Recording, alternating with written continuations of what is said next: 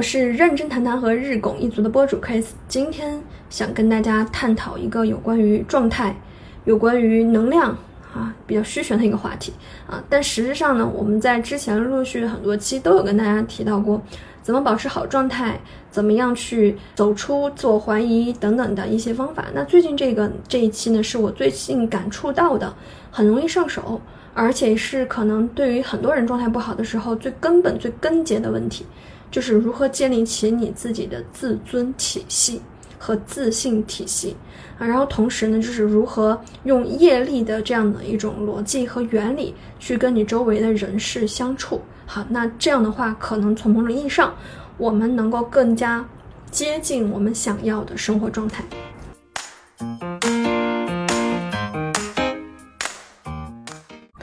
先来说一说自信啊，我现在会发现，自信这种能力，它越到后面，会是我觉得拉开人跟人之间差距，拉开有成绩没成绩，拉开这个人是不是真的幸福快乐自洽，然后并且还有个很关键的点，就是你做成事情你开心，别人还能为你开心，最关键的一个点。自信这件事情其实特别特别重要，也是我可能今年吧，生日前后，我开始去反思还有总结。我觉得，之所以有的时候状态会出现一些起伏，往往是因为出现不好状态的时候，就是你自己不太接纳自己的这种时候。底层有一些东西啊，我觉得每个人可能都会有自卑的那一面。这种自卑，他说不上来是啥，有可能是你对于自己外在外貌、形体、形态。的一些不满意，也有可能是你对于过去的一些经历，比如说不安全感，比如说原生家庭的经济状况，再比如说一些其他微不足道，甚至是你的口音啊、你的发色啊，然后你的其他的举止言谈等等的一切的这些东西，这些东西表面上看哈，他可能看不出差距，甚至我们放到舞台上去看的时候，就很多人站在站在人前，他能够以表演型的人格。去尽可能把自己完美呈现，但是，一旦这个聚光灯撤去了，在日常生活当中，在日常的一些独自跟自己相处的事情、时间的时候，当自己要去经历一些巨大的挑战、未知的时候，自信浓度低的人，往往那种抗压、抗挫的能力就会非常差。但如果说那种自信浓度很高的人，他会觉得，第一是天生我材必有用，第二就是。天塌下来还有地撑着呢，这种东西其实它会骨子里面，呃，就会对未来的不确定性没有那么的强烈的这种反应啊，所以呢，它就会降低。我觉得就是从从科学的角度上来讲，它就会降低自我能量的耗损，不会在那儿就担惊害怕、瞻前顾后啊，或者是去做无谓的一些或战或逃的这种决策，然后消耗自己。只是仅此而已，专注于我现在做的事情而已就好。所以今天我其实想说，跟大家去讲自信这个东西，它跟每个人都相关。我们往往在去谈一个人状态不好，其实多数情况下，他跟自己的相处模式出现了问题。而当一个人跟他自己的相处模式出现问题的时候，你想要试图推成一件事情，让别人相信你，啊，然后去让别人喜欢你。让这个世界为你的成绩成果去喝彩，我觉得这是很难的，因为你跟自己的相处关系出现问题的时候，通常你跟外界的关系也不会好到哪里去，所以我们要警惕这样的一个东西。就但凡觉察到这个东西，我们第一步就是要去反思一下，就像我自己一样，我前一阵子有一段时间就是有点摆烂的状态。我就会去想，我到底是哪里出现了问题。后来我反思来反思去，我会发现，好像最近自己的那种自尊浓度有点下降，这对自己感受没有那么好。第一是自己觉得不快乐，有的时候做成的这个事情不如自己所想啊，没有自己期待的那么棒、那么优秀、那么高产，这时候就会陷入到攻击、否定、怀疑这种情绪里面去。就但凡这种负向的。自我评论产生之后，我们可能就很难让自己处于一种非常高涨的这种快乐的、舒适的、舒服的这样的一种状态里头去。你要么就想要去呃对抗你自己，好，或者是你要么就想去选择批判摆烂你自己啊。这种东西它都是会折射到你日常的很多很多，就包括当你状态不好的时候，你是紧绷的。然后这个时候，如果是日胆出现一个。需要你调动你的这种正念的能力，去调动你的情绪价值的能力去处理这个冲突事情的时候，你通常做不好，你通常就会通过潜意识调动出来的是那种抵抗的。敌对的这种情绪，你完全你学到的东西就是都会忘掉。就就是我前阵子我也会有这样的一个情况，就处理一些冲突的时候，我自己状态不好的时候，会发现我学的那些东西一个都调动不出来。所以最近呢，我在重读《业力管理》这本书，会惊讶的发现啊，虽然这本书是我在二零一九年的时候买的，但是它里头去提到的，就是里头会提到就什么是业，业它的作用原理是什么。我们应该怎么样去运用好这个业，等等等等，讲了一些很多的原理。今天待会儿我会跟大家去展开，就是简单讲一讲。但是最关键的一个点就是，你要想要把这些学会的东西施施展出来、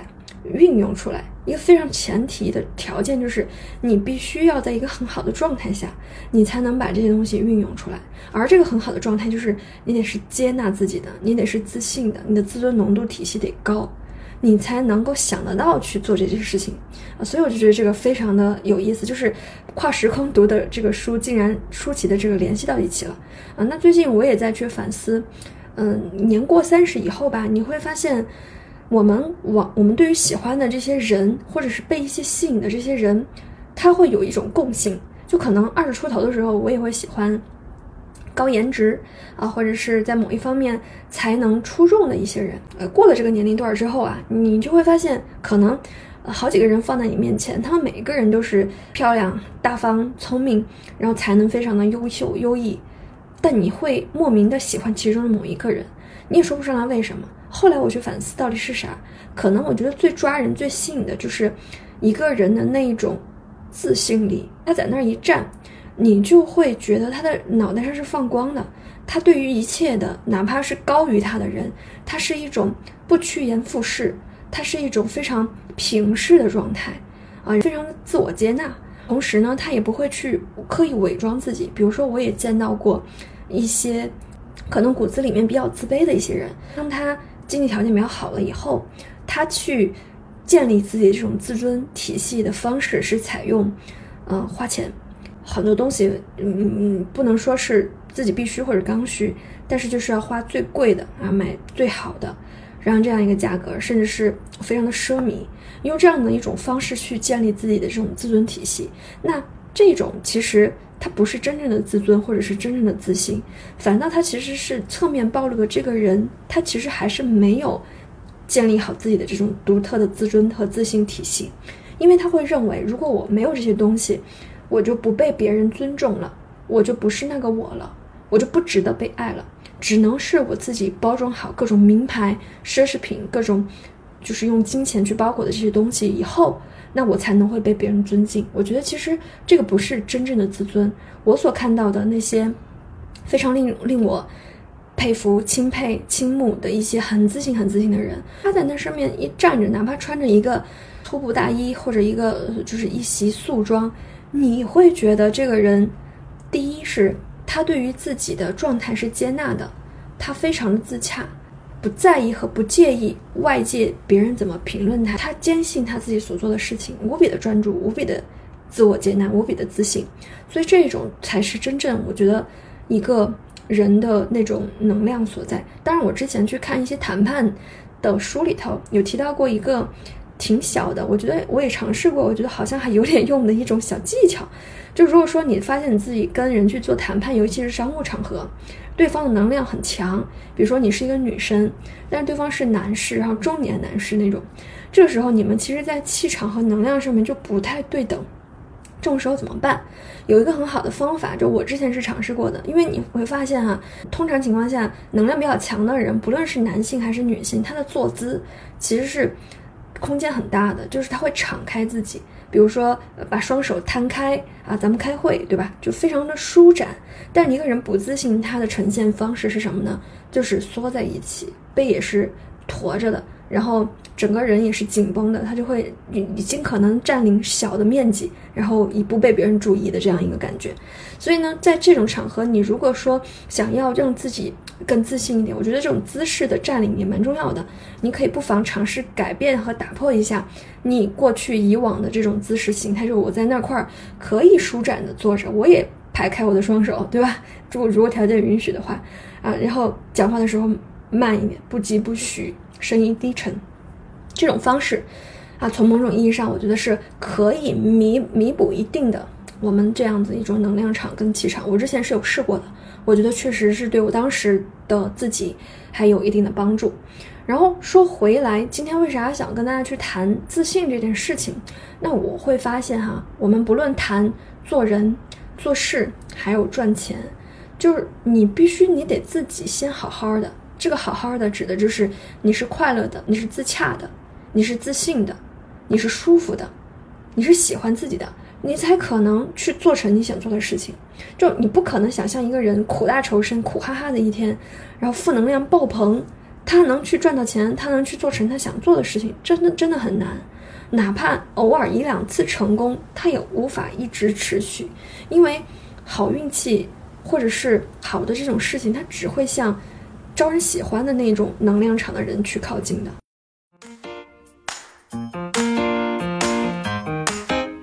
什么样是招人喜欢？其实我不觉得招人喜欢就一定你要是讨好别人，你要去。会舔呐，或者是你要去做一个讨好型人格，这种能量场的招人喜欢，更多的表示的是你足够的自信，你散发出来的一种非常强的一种快乐的能量、自信的能量，一种与人别人愿意靠近的能量啊。这个时候你所带来的这样的一种就是吸引力，它其实才是很强大的。就是哪怕你其实什么都没有做，但是别人愿意走进你啊。所以我会觉得自信还有照顾好你自己其实非常重要。这个是我最近在朋友圈里面看到有个朋友去发到的，不论是做人做事，你得先自己开心，让自己开心是一件非常非常重要的事情。我带团队哈，我会发现我们现在的一些年轻人，他压力太大了。一开始可能看到他的前辈们都已经哎动不动年入百万，动不动财富自由啊。他有太多太多的思想的负担，所以他做每一件事情的时候，他都会去掂量：哎，我做这个事儿有没有效？有没有杠杆？是不是可以节省时间、提高效率，能够最快速度的帮我达成目标，甚至是超越目标，或者是实现我前辈那样子的一个水平？他的每一步都太重了，思想包袱太太过于复杂了，你想太多了，所以他不快乐。那在这样的一种不快乐，你自己都不嗨。的状态下是不可能把事情做好的。我觉得就是学会去让自己开心，学会去让自己舒服，是我们做成事情的第一步啊。就是当你自己状态不好时，一定要先想方设法的跟自己和解，才可能我们有下一步。好，那我们跟自己关系和解之后，我们接下来就要说跟外界的关系，跟别人的关系。我觉得重读《业力管理》这本书的话，其实让我启发挺大的。因为我第一年看这个书的时候，我还没有这么多的经历啊，这些困顺境、逆境等等这一系列的一些感受，所以那时候我就只记住记住了它里头印象最深的一句话，就是那个业的第一定律，也是最出名的，就不论你想要得到什么，你就必须先让帮助别人获得它。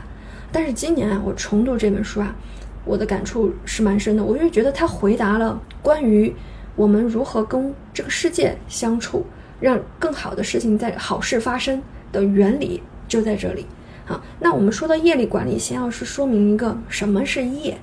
这个业这个词儿，可能大家听很多，就是可能你会觉得很熟悉，但是让你用一两个词儿、一两句话就概括，你也说不出来到到底是是啥。那我觉得书里面有一句话其实非常好理解，所谓的业，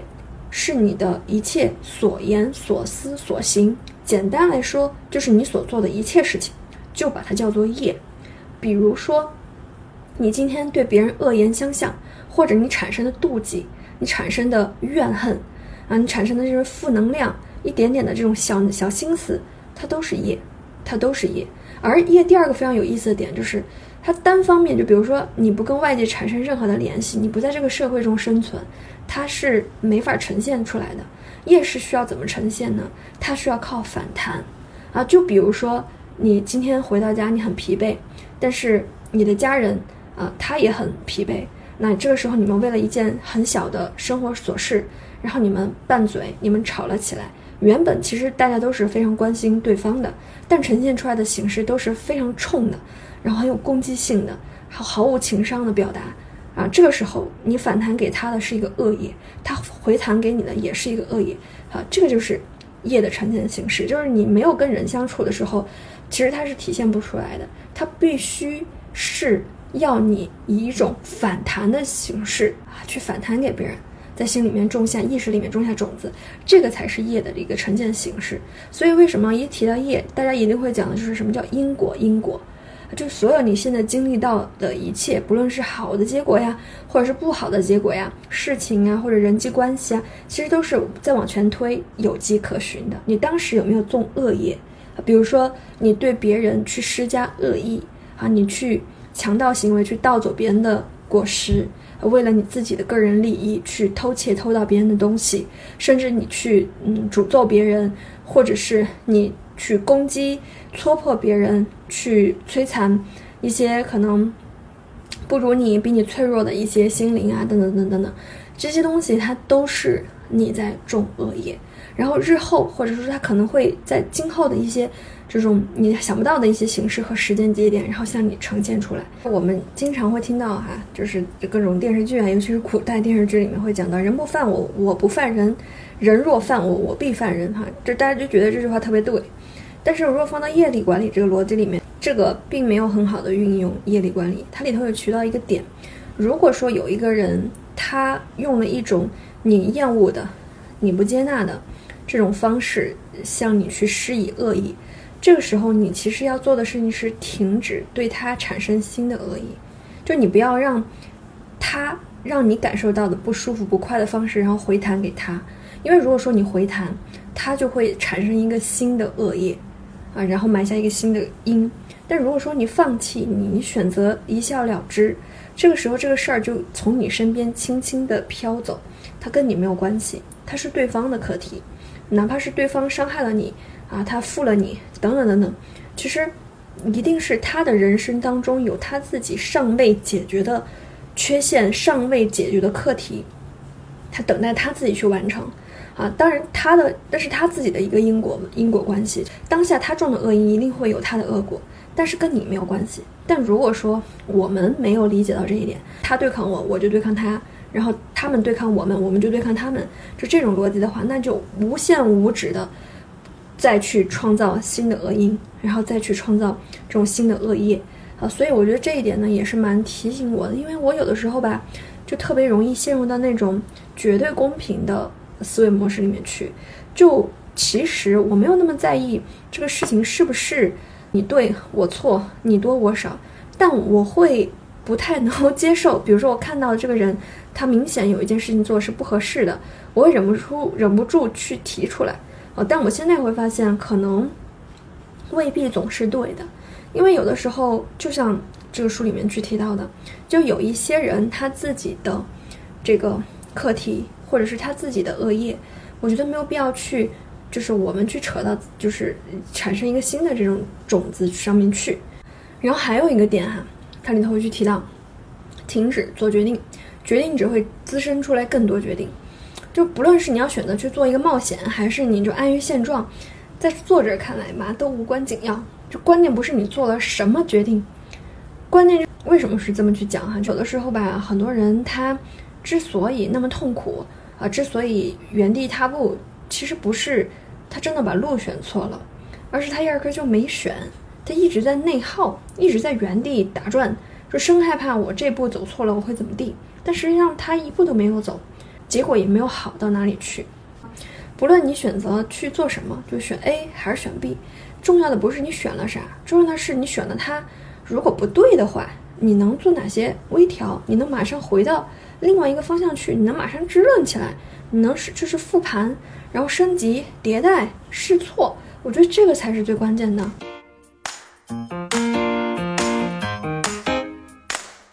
因为我以前是动不动就会在一件事情。还没有发生之前，提前预演好几个版本。好，遇到 A 我应该怎么办？遇到 B 我应该怎么办？好，我应该做哪些准备？我会发现这个事情还没有发生，我已经累得不行，完全没有能量。但是现在我就会说，没有那么关系，遇到 A 再说，对吧？遇到问题，问题即出路，就是你碰到事儿了，咱再去想办法解决。因为问题总是解决不完的，你也不可能提前把所有事情都预知。那就像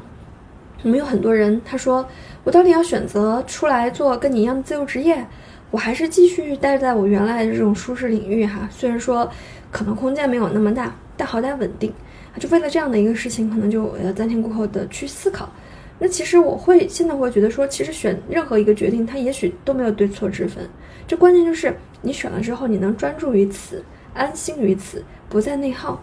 自我接纳，然后成为一个快乐有能量的人。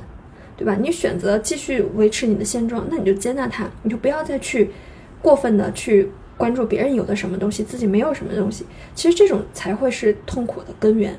啊。那你选择了去尝试出来，接受不确定性和挑战，那你就安安心心的去接受整个这个过程，像冒险一样。其实我觉得换一个视角，人生如游戏，我们我们别把它当成是一个一个考试啊，每一关你都得通关啊，你得积累多少的。能量多少的这种啊，只是技能哈，达到什么样的级级别职位，你才算是成功？其实不是的，人生其实不是的，人生就是一个游戏。当时你是会带着一种游戏人生的思路，你就会发现，嘿，遇到这个问题，我好像就升级打怪一样，我可以用哪些技能去处理它？如果处理不了的话，那我可能会增加我一些技能啊，以以前我不会的，我现在可以在这件事情上。我可以去增加一些处理的能力，还有经验。我觉得带着这种心态去，其实你会发现没有过不去的坎儿，或者是大部分事情我们都可以换一个新的、更积极的视角去看待，就会少很多的痛苦。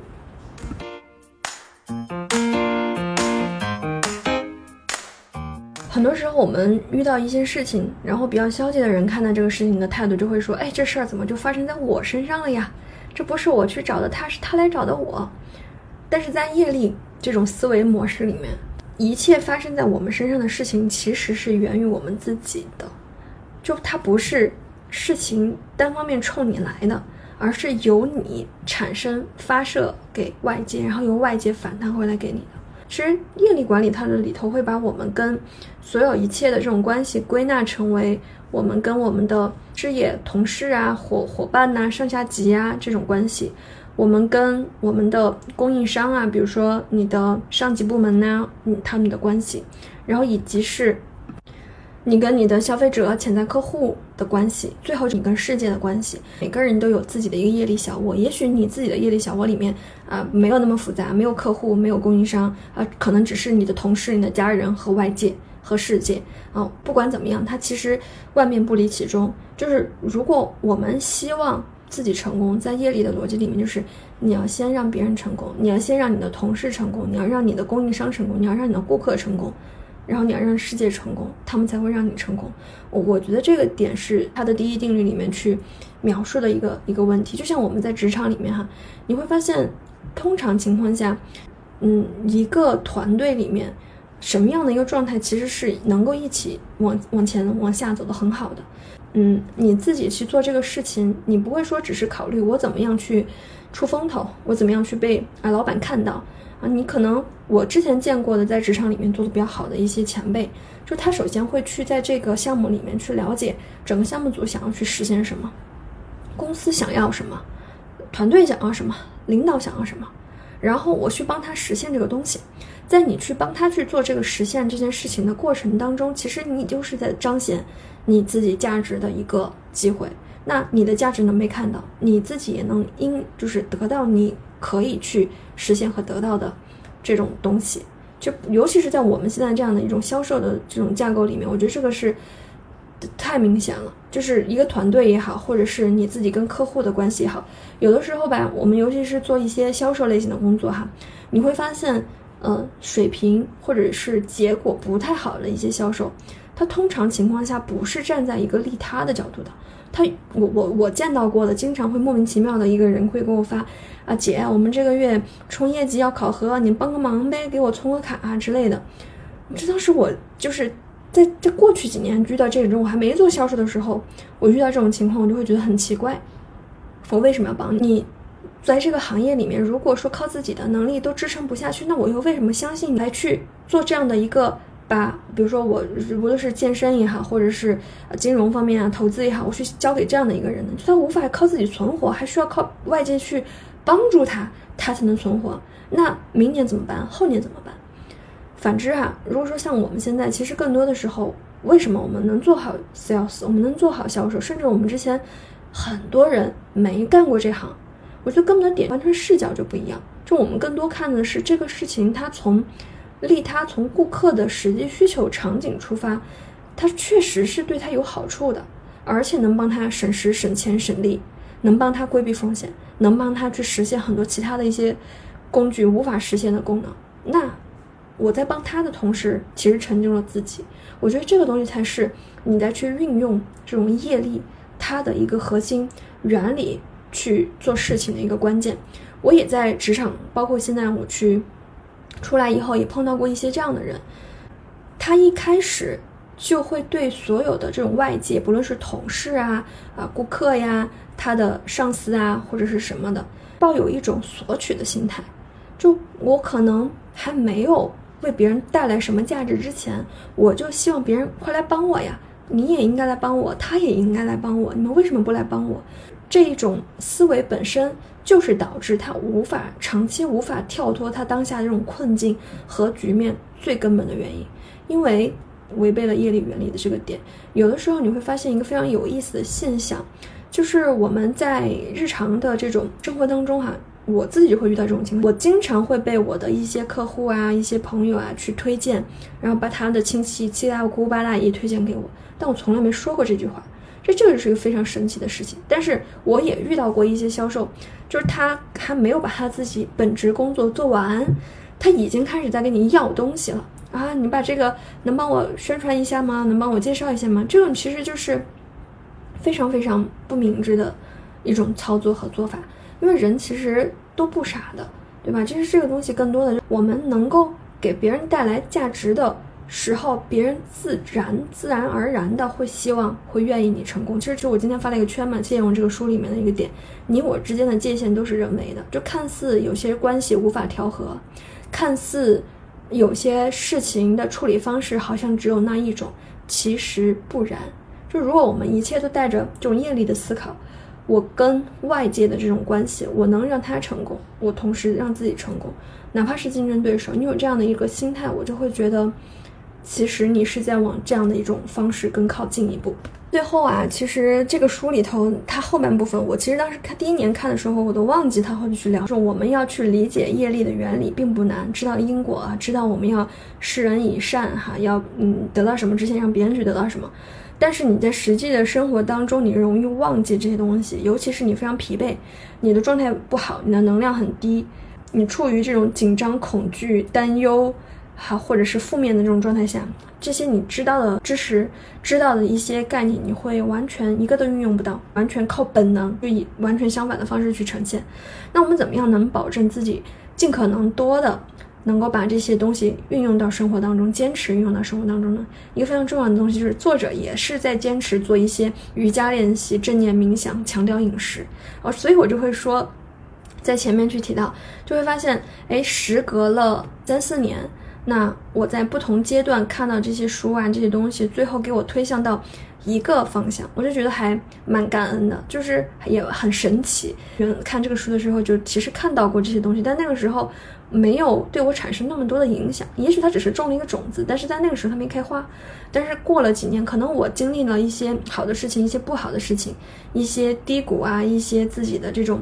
就是状态不好、低能量的时候，我去寻找出路。我尝试和了解到了正念的方法，了解到了自我觉察、自我觉知这些方法，然后也了解到了饮食对于我们这种状态维持多么的重要。之后，哎，我真的试过了，而且我发现确实有效。哦，我才发现原来你其实那么多人早先就人家就试过。所以这个这个东西，我也觉得人类世界啊，这么多年，呃，五万年的光景哈，你会发现是就是地球之上。没有什么新鲜事儿，很多东西你的感受，你觉得的那些痛苦，其实前人古人他都经历过，而且也总结了很多的方法，我们只是不知道而已啊。所以我就觉得真的是还蛮有意思，我觉得还蛮幸福的一个事情。聊到这儿哈，我也多说一句啊，饮食这个东西啊，其实最近我也有在去尝试。我为啥提前结束了我在云南的旅居？本来我是打算八月份再回来的，因为还是有点热。根本的原因呢，其实就会发现。嗯，我还是完全的自我接纳。就原先我还是希望说，我可以走走停停，然后嗯，不断的在外面的这样的一个环境下，也能保持比较好的生活状态和节律。但尝试一段时间之后吧，我会发现有一些困难。就虽然说我其实采取的这种旅行方式，已经不是那种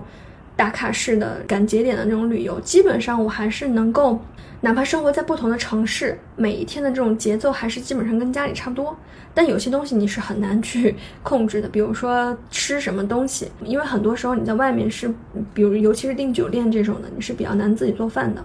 所以你很多时候是需要出去吃饭。那我在外面出去吃饭的这一段时间，由于饮食没有受控，就出现了一些身体上的一些反应。比如说肠胃的一些不适症状开始，导致到影响睡眠，从睡眠影响到第二天的精神状态，又从精神状态影响到一个自我的这种自信程度，还有自己的一个状态，所以我就提前结束回来。这也是我觉得这个业力管理它里边也有提到饮食对于一个人的精力管理和一个人的状态多么多么的重要。所以回来之后我就开始做一些调整，就晚上过了哪哪几个时点之后，一定是不能吃东西。然后以及晚上到底是吃什么样的东西，就做了严格的控制，以及早餐里面的这种营养物质的一个搭配，也是做了一个调整。然后我发现，嗯，只是调了一天，我的这个状态就比我之前在外面的时候好了太多。有些东西其实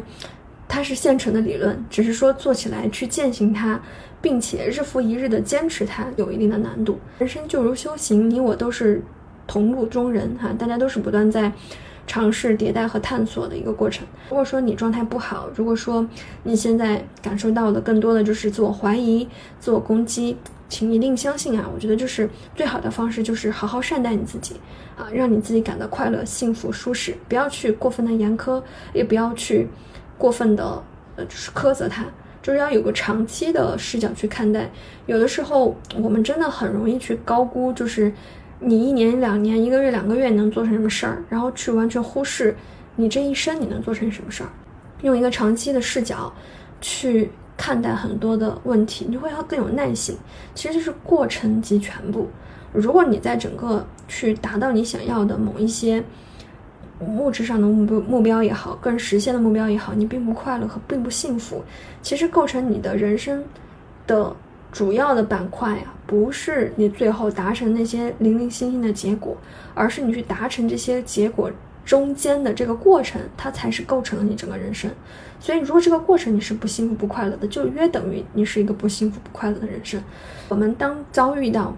不好的状态、低迷的状态，一定要处理好我们跟自己的关系，让自己保持到一个开心的、快乐的浓度，然后我们才能够处理好。跟外界的关系，然后跟外界的关系的时候，我们一定要善用业力的原理。你要明白，一切一切的恶果都是由最开始的恶因所发生的。所以，我们要用这样的一个视角去看待你周围的一切的事情。对于你想要做成的一些事儿的时候，我们要施以我先让让别人做成它，我要让这个世界成功，这个世界才可能会让我，或者是别人才会为我所做成的这个事情真的感到祝福。和随喜。那以上就是我们本期播客，我们下期再见。